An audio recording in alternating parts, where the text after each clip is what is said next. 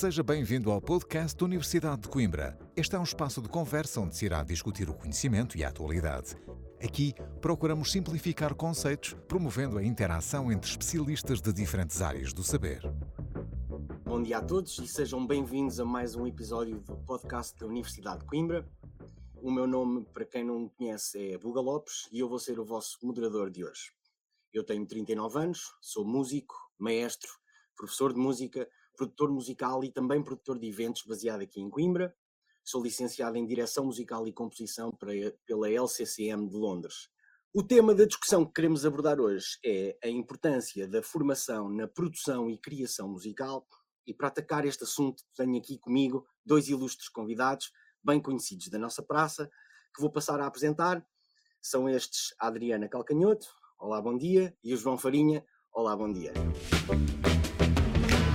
primeiro lugar, eu queria convidar a Adriana e o João a falarem-nos brevemente das vossas experiências, do vosso background no meio da música, como é que começaram um, e um pouco do vosso percurso até aos dias de hoje, em que vivemos uma pandemia e uma situação global instável. O meu percurso no mundo da música começou precisamente quando entrei na Universidade de Coimbra. Eu estou ligado ao Fado de Coimbra já há alguns anos. Não tive formação musical enquanto adolescente, Uh, o meu pai cantava fado e eu convivi com o fado Coimbra desde terra idade. Efetivamente, o bichinho do fado morava em mim, mas estava algo adormecido. Só quando entrei na universidade é que tudo passou a fazer sentido. Eu, até essa data, uh, gostava de outros géneros musicais e, e o fado uh, não, não, não entrava bem. E eu, só quando recebi um disco do Carlos Paredes, percebi que aquele era o meu mundo eu não, não dominava nenhum instrumento, percebi que conseguia cantar e foi esse, eh, essa percepção que me levou a integrar a secção de fado da Associação Académica de Coimbra, onde integrei um coro. Depois acabei por integrar grupos de fado e comecei o meu, o meu percurso. Mas, obviamente, o, bichinho, eu já conhecia o estilo de, de, de ouvir o meu pai, uh, já, já morava comigo e isso foi algo fácil entrar neste mundo. Foi um mundo que me fascinou, eh, me fascinou, eh, tanto, tanto me fascinou que, que, se tornou a minha vida há cerca de, de, de 12 anos atrás, quando decidi eh, abraçar o Fado Coimbra como a minha profissão. Eu, eu formei-me em gestão na Faculdade de Economia, trabalhei alguns anos enquanto gestor numa empresa de telecomunicações aqui em Coimbra, mas eh, quando houve a hipótese de, de, de me dedicar a fundo ao fado, eh, resolvi, portanto, deixar o meu emprego e criar com alguns amigos o projeto Fado ao Centro, que já tem 11 anos. E foi um pouco esse o meu, o meu percurso, regra geral, que me levou ao mundo do, do, do Fado Coimbra de uma forma profissional, algo que, que, que nem era tido como, como sendo muito portanto, comum, nem até uh, era visto com algum desdém pela comunidade académica. Então, como é que já se viu um, um senhor doutor agora virar, uh, virar fadista profissional? Era, eu, o meu próprio pai, até me dizia, então, mas agora vais fazer disso vida? Ficava algo espantado porque estamos, estamos numa universidade muito antiga, que tem ainda alguns valores do antigamente, e eu tive que romper alguns desses, desses, dessas amarras que nos, que nos agarram ao passado e que, enfim, algumas são positivas, outras não são assim tão positivas, mas, mas foi um processo algo doloroso ao início. Mas felizmente um, as pessoas vão se habituando à ideia e hoje em dia temos um projeto que se ingrou e que continua para dar cartas, apesar da pandemia que vivemos e que efetivamente foi muito dura para, para nós, como para a generalidade do, do mundo cultural. Uh, portanto, e obviamente nós não fomos exceção. Bom, olá a todos. Primeiro quero agradecer o convite para estar aqui no podcast falando sobre música e formação e pandemia e Universidade de Coimbra. O meu percurso é parecido com o do João, no sentido de que é, meu pai era músico, então eu cresci numa casa que tinha músicos, né? Meu pai era baterista, então os ensaios eram lá na nossa casa. E igualmente como o João, quando eu é, decidi, quando eu anunciei que eu queria fazer música, eu estava parando de ir à escola para fazer música, O meu pai e a minha mãe, também artista, bailarina e coreógrafa, eles disseram não. Não porque a gente conhece isso muito bem, a gente sabe do que está falando, não é uma boa ideia. Mas depois eles viram que o que eu estava fazendo realmente era, não era somente para largar a escola, era realmente para fazer um trabalho de música. E e aí tudo melhorou, mas é, eu me lembro muito dessa coisa da autoridade, assim, né? De, de conhecemos esse meio, sabemos o quanto é difícil. Hoje em dia, mais velha, eu entendo, assim, se eu tivesse uma filha de 18 anos dizendo vou parar a escola e vou tocar na noite de Porto Alegre, eu não ia dizer, oba, que bom que você vai fazer isso. Mas é interessante, é parecido com, com o percurso do João nesse sentido, né? De já ter a música, já ter o pai ali fazendo coisas, então isso é, pode ajudar, mas pode um pouquinho também, como o João falou, o fado não entrava bem. Provavelmente não era pelo fado, né? São por outras questões que a gente, enfim, quer negar aquilo, quer, quer se separar, né? Vamos dizer, daquilo, e depois acaba entrando pelo pelo caminho da música, realmente, né? que é o que interessa. Então, isso já é um ponto que os três temos em comum, que é a reprovação dos nossos pais em relação às nossas de carreira. Parece que é igual para toda a gente. Eh, eu vou aproveitar o facto da Adriana ter eh, falado na parte da formação para passar ao nosso segundo bloco de conversa, que é a verdadeira questão de hoje. Tendo em conta que estamos em Coimbra, uma cidade que carrega especial importância no ensino e, e formação universitária e, e, não só, eu não poderia deixar de trazer para cima da mesa esta questão sobre a formação académica e superior na música e na produção musical. Uh, gostava de ouvir os vossos pensamentos acerca disto, se, se vocês são apologistas de que um músico hoje em dia tem que seguir ensino superior ou não, uh, para, para ingressar numa carreira da música ou se discordam completamente. Aqui todas as ideias são válidas, eu, eu gostaria de saber as vossas opiniões. Sim, efetivamente a formação, a, formação é fundamental em todas as, em todas as áreas, não é? Quanto, é a valorização pessoal acima de tudo. Uma pessoa com mais conhecimentos em, todos, em todas as áreas é uma pessoa que vale mais logo à partida e portanto está mais bem preparada para lidar com os desafios do dia, do dia a dia. Eh, no meu caso, apesar de não ter tido a tal formação musical, eh, eu sou um indivíduo musical, gostava de música e tentava fazer à minha maneira. Eh, portanto, tive formação noutra área, tive formação na, na gestão, que de alguma forma me ajudou imenso quando resolvi mudar de área e, e ser músico, ao fim e ao cabo apesar de não ter a formação nessa área, uma formação superior no, no, âmbito da música, tinha no âmbito da gestão. E a gestão foi é, muito importante porque dá para ter uma visão mais alargada da nossa atividade. Consigo, é como se estivesse a olhar, a olhar de cima e não me focar apenas na parte artística, que às vezes conheço muitos casos de, de grandes músicos geniais que são, que são efetivamente muito bons na parte artística, mas depois perdem-se um pouco na, noutras, noutras coisas mais mundanas e mais vulgares do, do, dia a dia, que é preciso fazer isto, aquilo, aquelas tarefas, e depois eh, acaba por prejudicá-los nessa, nessa matéria. Eh, eu muitas vezes não, não obviamente tenho algumas, algumas, não muitas lacunas eh, em termos de conhecimentos musicais, mas percebi uma coisa no mundo da gestão é que uma pessoa sozinha não consegue fazer nada e, portanto, tenho a possibilidade de aproveitar o talento de muitos músicos que, que, felizmente estão, estão a aparecer no mundo do Fado Coimbra para, portanto, para, para, para ajudarem nesta, nesta atividade.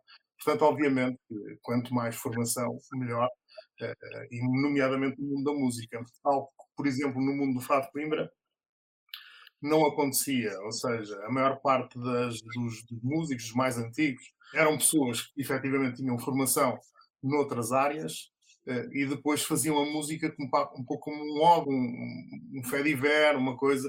Uh, e, houve muitos que tiveram muito sucesso e que marcaram gerações, uh, e, mas efetivamente no mundo da música não, não havia. Eu começo a perceber-me agora que há muitos jovens com formação superior musical que se estão a aproximar do Fado Coimbra. E isso é uma lefada de ar fresco fantástica. Algo que nunca tínhamos assistido, porque eu via os, os acompanhamentos rudimentares do Fado Coimbra de, de, de, anos e anos a fio, e hoje em dia vejo jovens que têm essa, essa, essa facilidade em desconstruírem, em, em, em ornamentar os temas de outra forma, coisa que antigamente não, não via. E, portanto, obviamente que é, a formação é algo que é fundamental e quanto mais tiverem, melhor serão melhores pessoas e serão mais preparados para lidar com o futuro não tenho formação é, exatamente, é, e não recomendo que se faça isso, mas deixei a escola para fazer música. Então, não fiz faculdade de nada, na verdade. Mas eu aqui no Brasil faço música popular, uh, e muitos dos músicos com quem eu trabalhei e trabalho não têm essa formação acadêmica né, em música. Aqui na música popular, isso é muito assim. Agora, uh, a formação que não é estritamente a, a, musical, né, João, em termos de harmonias, é, é, é isso que você está dizendo, a formação enquanto indivíduo. Você pode aprender com outras pessoas, com outras coisas, inclusive com outras matérias, com outras linguagens. A experiência que eu tenho aí na Universidade de Coimbra, por exemplo, é, eu dou aula de composição às vezes eu tenho alunos que fizeram conservatório, fizeram composição e regência e não sabem como começar uma canção. É, e, ao mesmo tempo, quando eu vou dar aulas, aí eu faço outras coisas. Eu estudo arqueologia, eu vou escavar em Midanha Velha. Isso pode parecer que nada tem a ver com música, né? mas tem a ver com a formação do todo. Claro que tem a ver, tudo tem a ver. Né? Então, eu acho que, em termos de formação, e com esse espírito que a Universidade de Coimbra tem de transmissão do conhecimento, eu acho importante isso, de, de ser o espectro ser mais amplo do que somente né, o ensino da música, porque a música é, é expressão, então, é, quanto mais você for, eu acho que aberto, isso que o João está falando, as gerações mais jovens conseguem desconstruir o fado de Coimbra, fazendo com que ele respire, isso é muito importante, né? E isso vai dependendo das formações diversas.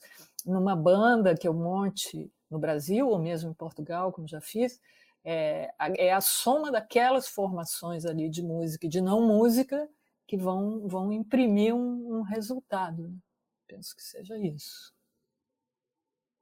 Sim, pois, porque efetivamente existe penso eu que uh, os dois lados de uma moeda no meio, uh, no meio da música, e, e, para quem está no meio da música, neste caso João e Adriana vão saber do que falo, que há, há pessoas que perseguem fortemente os estudos e que acreditam que apenas essa é a maneira correta de aprender e saber música, e outras pessoas que rejeitam completamente os estudos porque acham que, os, que o formalizar de, da música pode, pode vir em detrimento daquilo que é uh, o seu ímpeto pessoal para escrever e para, e para criar, e, e, eu sinto que isto é uma dicotomia que se, que se vive há muitos anos na indústria musical e que às vezes até afasta pessoas que, quando na realidade a música serve para as aproximar. Portanto, por isso é que eu trouxe esse assunto aqui à baila. Eu queria aqui uh, lançar um, talvez um debate aberto sobre novas tecnologias internet, streaming, concertos online, distribuição musical. Eu penso que as regras da indústria nos últimos 15 anos mudaram completamente. A forma como um artista pode aparecer e crescer e chegar ao seu público é completamente diferente. E uh, gostava de saber como é que vocês, uh, João e Adriana, imaginam que, que, vai ser o futuro da indústria musical ou como é que vai ser o, o, no futuro ser músico, uh, se já não vai ser como antigamente, o que é que vai mudar, ou, ou, e pronto, assim, assim em geral as, as vossas opiniões sobre, sobre a música nos tempos eh, de hoje. Essa é aquela pergunta do milhão de dólares. Exato. Se faz todos os anos, e no mundo da música já ouço isso desde os anos 90 ou desde os anos 80, que, que, que, muita gente se pergunta para onde é que nós vamos, e então quando apareceu o MP3 está o mundo perdido. Eh, ouvi, ouvi muita coisa, tenho acompanhado, eh, e obviamente que agora eh, portanto, não foge à, à exceção. Obviamente que o futuro o futuro é sempre visto com alguma, com alguma desconfiança e, com, e, e, as pessoas têm alguma resistência à mudança, isso, isso faz parte, faz parte do, do, do, nosso íntimo, quando uma pessoa está, está, está num, num momento de, de algum conforto, a alteração pode, pronto, faz-nos abanar. Agora é evidente, eh, isto no mundo da música, hoje em dia, e acho que temos assistido a essa, essa, essa tendência nos últimos anos, não só no mundo da música, mas na sociedade em geral. Tudo é muito mais efêmero. As coisas eh, são cada vez mais. Eh, a fruição de, de, da cultura, ou de, do entretenimento, ou disto ou daquilo, é tudo muito mais rápido. As pessoas, felizmente, há muito mais produção, há muito mais oferta, e as pessoas têm acesso a muito mais coisas, por isso consomem muito mais. Eu, antigamente, quando era mais novo, eu ouvia um disco vezes, vezes, vezes, vezes, sem conta. Eu hoje em dia já não tenho o mesmo tempo porque quero ouvir mais coisas e depois às vezes acabo por não ouvir nada. Portanto, infelizmente é assim. Isto depende muito mais das tandas da formação, uh, uh, da nossa formação e, da nossa capacidade de escolha e de, de, ver para onde é que queremos ir. Uh, e isso é mais importante porque nós antigamente, eu sou de um tempo em que só havia um canal de televisão em Portugal, nós não fazíamos zapping, portanto era o Pro 1 e depois nos anos em 80 apareceu o segundo canal, primeiro e segundo. Eu ia para a escola, toda a gente cantava as mesmas músicas, toda a gente sabia, era tudo a mesma coisa. E depois assistia isto de um momento para o outro. E quando apanhava um disco novo, que às vezes era no Natal, ouvia aquilo insistentemente. Hoje em dia é precisamente o contrário. E eu convivo com, com eh, os meus filhos. Minha filha tem 14 anos e o meu mais novo tem 11, e a minha filha é muito musical, adora música, e tem o, o Spotify no telemóvel, e então ela ouve coisas absolutamente fabulosas e mostra ela é que mostra música nova, eh, porque ela consome coisas totalmente diferentes, e eu, infelizmente, ainda não, não sou, não tenho muita idade, mas não tenho esta capacidade de estar sempre, sempre, sempre com as antenas no ar neste, neste, neste mundo que, que fervilha e que, e que, ao fim e ao cabo, produz muita, muita coisa. Acho que, uh, efetivamente, o futuro da música pode passar por a criação de alguns nichos de, por exemplo, como é o Fado Coimbra, há um grupo de diamantes dentro de, desta, desta música e nós estamos a tentar alargar, mas não é fácil e por isso temos que tentar cruzar com outros estilos uh, e viver cada vez mais do espetáculo ao vivo, porque no streaming, pelo menos à nossa dimensão, uh, aquilo não é, não é, não é, não, é não, não, vale quase nada. É só, basicamente, é um pouco, é, é mais uma presença online do que propriamente uh, uma algo, algo que seja vantagem, vantajoso economicamente. Portanto, não é. e portanto neste, neste âmbito é viver muito do concerto ao vivo e no caso do fado tenho que o dizer obviamente é um património material e vive, obviamente, de quem nos visita uh, e, e da, da, parte turística da, da, da, da, atividade, sem, sem dúvida nenhuma. Portanto, uh, é um mundo em mudança, é um mundo com mais oferta e é um mundo uh, em que toda a gente tem que se adaptar, porque somos mais e a produzir mais. Eu acho que os concertos ao vivo nunca deixarão de ser os concertos ao vivo, né? A catarse, a coisa que acontece.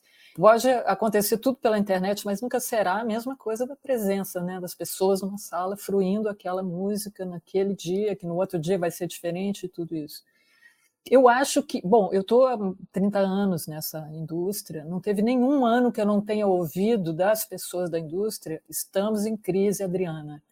É, era o meu primeiro disco saiu em vinil e cassete, depois o segundo já não tinha o talvez o vinil e tinha o cassete, depois não sei o que, agora os discos saem em vinil de novo, é um negócio cíclico, né? Não dá muito para saber. Mas tem uma coisa que eu acho interessante, por exemplo, esse caminho do NFT de música, ele não tem a ver com a coisa do sucesso popular, da quantidade, né? Quem é você, afinal? Quantos discos você vende? Não, a questão não, seria essa, né? em termos. E eu acho que isso pode ser uma experiência interessante, você produzir uma música que alguém pode comprar para si. Não, não tem necessidade daquilo, né? Você pode fazer um trabalho experimental e ter um público interessado nisso, e isso é separado da coisa de você fazer muito sucesso, vender cotas, tocar na rádio, é uma outra coisa, né? É, então, eu acho que essas, essas possibilidades são interessantes, uh, mas acho assim também que para as pessoas mais jovens, é, é, é, difícil dizer isso, mas assim como os clássicos funcionam na literatura, eu acho que tem música, não música clássica no sentido erudito, mas discos clássicos de tudo. O João falou em Carlos Paredes, é, os discos de jazz, os discos de rock and roll, enfim discos que, quando a gente podia, né, quando a gente ouvia 50 mil vezes e, de, e, aí decora o arranjo, quando você ouve de novo, você sabe todo aquele arranjo, todas aquelas intervenções, tudo aquilo que vai acontecer. A música de hoje existe muito como resultado disso, né? Então é, é bacana ouvir as coisas que, que foram feitas, entender de onde é que a música que é feita hoje vem. Nesse sentido, a coisa do, do dos trovadores, né?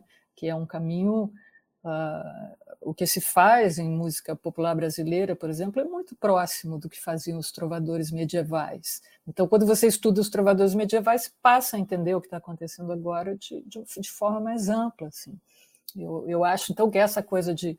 É claro que as pessoas, os filhos do João, têm essa possibilidade de ouvir muita coisa diferente, praticamente ao mesmo tempo e tudo, mas eu acho que o caminho para trás também é importante, né? O equilíbrio, na verdade, como tudo, né? A moderação entre essas duas duas possibilidades.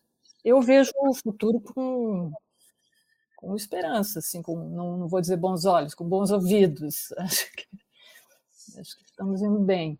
Eu também vejo um futuro com esperança e uh, não posso deixar de mencionar que algumas destas alterações que foram acontecendo nos últimos tempos via internet, ou seja, não tanto da perspectiva do público, mas da perspectiva do criador, têm, têm providenciado muitas oportunidades aos músicos e aos artistas de todos os tipos, um, porque, exatamente porque traz aos artistas um acesso direto ao público que antes não existia. Se calhar nós os três, pelo menos, vamos nos lembrar, porque vivemos com algum certo tipo de consciência os anos 90, onde havia uma espécie de uma batalha em, em que as, todas as editoras do mundo andavam à procura da próxima banda, do próximo hit com o qual gravar um álbum no seu disco para lançar e era assim que a indústria musical andava para a frente. E se nós tivéssemos sorte, aparecia um artista novo em que eles apostavam com uma música nova, diferente e refrescante.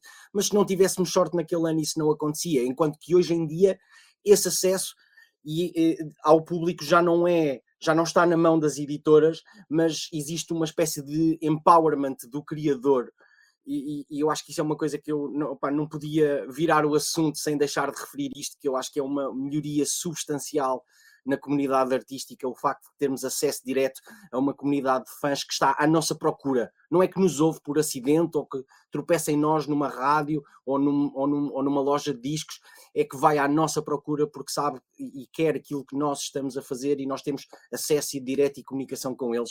E eu acho que isso é uma, uma diferença muito marcante que, que, que, que, aconteceu há alguns anos atrás e que vai mudar a indústria completamente daqui para a frente e, e no futuro passar aqui ao nosso último ponto de conversa, que é assim um, um ponto de conversa mais, mais para terminar. Um, é costume aqui no podcast da Universidade de Coimbra perguntar aos convidados uh, recomendações ou referências sobre o tópico do dia. No entanto, eu vou antes perguntar-vos uh, uh, a ambos, quer ao João, quer à Adriana, um, se têm uh, conselhos importantes a dar à nova geração de músicos Hum, que está a aparecer agora. E claro que se vocês estiverem a lançar algum trabalho neste momento que gostariam de promover, eu gostaria muito que vocês falassem ao nosso público sobre eles. Vou passar a palavra ao João, força aí. Eu, de qualquer das formas, acabei por, por escolher uma, uma publicação que foi muito importante na altura e que me ajudou também a, a, a, a mudar de vida isto e, e, e pegando na, na, questão anterior do mundo em constante mudança, eh, eu peguei no, no, no livro, aliás, o, o, livro que vou recomendar é um livro do John Cotter e, e o livro chama-se O Nosso Iceberg está a derreter, que é uma fábula sobre pinguins imperiais que veem o seu mundo a desabar. E, portanto, eles estão presos a tradições do passado, estão presos a, a rituais e a forma de vida, uh, portanto, uh, habitual e têm muita resistência à mudança. E, e então é precisamente vê-los a, a, debater sobre o que é que necessitam de fazer e, e, portanto, muitos deles até negam a própria realidade que estão a viver, o, o iceberg deles está a derreter e eles têm que arranjar soluções. E isto, acima de tudo, dá-nos a possibilidade de pensar de refletir e de fazer as nossas escolhas. Eh, e isso, isso no mundo é sempre importante. É uma pessoa uh, colocar sempre uh, a possibilidade de mudar para, para, enfim, cada um tentar encontrar o seu lugar ao sol para si e para os seus, acima de tudo. E isto é, é a base, não é? Posso falar agora, já agora, de, de, trabalho, de um trabalho que estou a fazer e que vou lançar em breve, que, que, junta, portanto, que tem uma nova abordagem ao fado de Coimbra, tem a introdução de guitarra elétrica, precisamente eh, de percussão também, precisamente para quê? E qual é o objetivo também? No seguimento daquilo que tivemos aqui a falar, procurar alargar um pouco o nosso nicho, o nicho do fado de Coimbra, e ir eh, para outros ouvidos e para aquelas pessoas que o Buga dizia que andam à procura de coisas diferentes e novas, vamos, estou, estou a tentar ir por esse caminho. Espero não, não perder os poucos que já gostam do Fado Coimbra com estas, com estas brincadeiras, como, como enfim, uh, como, como alguns querem crer que isto é, mas isto não é algo muito sério. E, e, quero é tentar desconstruir esta música também para chegar a outros a outros ouvidos, a outros públicos, que acima de tudo é uma tradição que gosto tanto e é uma música que eu amo muito e portanto quero a, quero, quero o melhor para ela e é isso que eu tento fazer no meu trabalho. Sobre, sobre conselho para dar para as pessoas, eu uso um conselho que a, a Fernanda Montenegro, grande atriz que agora é da Academia Brasileira de Letras, eu vi mais de uma vez em entrevistas ela, é, as pessoas, o que você diria para as pessoas mais jovens? É, ela dizia assim: olha, realmente os dez primeiros anos são muito, muito difíceis de qualquer coisa, do trabalho de arte, são muito difíceis. Depois disso é que tudo só piora. Então, eu acho boa a partida, a gente já sabia disso, porque o nível de exigência aumenta, então tudo só piora, a ideia é essa, né? O que, que eu recomendaria de leitura? Eu acho assim, a gente tem uma certa carência de livros que falem de algumas coisas que a gente encontra nas entrevistas dos músicos, dos compositores, dos artistas, dos intérpretes. Eu acho que é sempre bom ler isso, de todos os, os estilos, e não só de, de, de, artistas de música. Eu leio muita coisa sobre o jeito que os artistas plásticos resolvem as suas questões, ou mesmo na literatura. Eu acho que tudo está dentro desse desse projeto de formação, né, que é um projeto da vida toda. E, e eu, eu acho interessante isso que o João estava falando dos pinguins, porque tem a ver com isso que você falou antes de, de a gente caminhou muito no sentido de que não temos mais a editora como um intermediário, né? Assim, a editora tem um papel, mas mas eu acho que agora é o papel que lhe cabe realmente, né?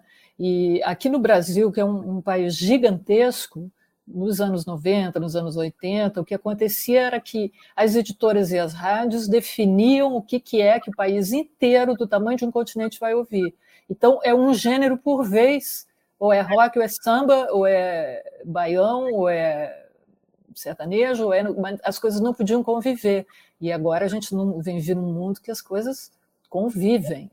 Isso, isso é muito mais rico, tem muito mais atrito, tem muito mais conflito, portanto, é muito mais rico. Né? Eu acho que a, o toque que eu daria seria assim: a formação ela é em todas as áreas. É, eu, eu, defendo a coisa dos clássicos, de ler os clássicos, de ouvir os clássicos, de é, para entender melhor o que se passa hoje, né? Uh, gosto dessas ideias, o João falando em guitarra elétrica no Fado de Coimbra, eu, eu, acho que não é uma coisa assim tão do outro mundo, não. Por que, que não tinha guitarra elétrica no Fado de Coimbra original? Porque não tinha guitarra elétrica. Mas agora que tem, se é para, se é para, como ele diz, se é para embelezar, se é para somar, né, na música que ele ama, eu não, essa discussão me parece já já encerrada, na verdade, né? E, e eu acho que assim a gente que viveu esse esse tempo um pouco mais vamos dizer, mais restrito, né, com menos opções, eu acho que a gente, insisto, acho que a gente andou para frente, acho que andou e andou rápido, né? Essa revolução tecnológica, ela se deu de forma muito veloz, assim, então, de uma maneira que a gente pode hoje viveu naquele mundo, né? Eu acho que a gente tem esse privilégio de ter vivido num mundo sem internet e agora com. É, não é para todo mundo, né?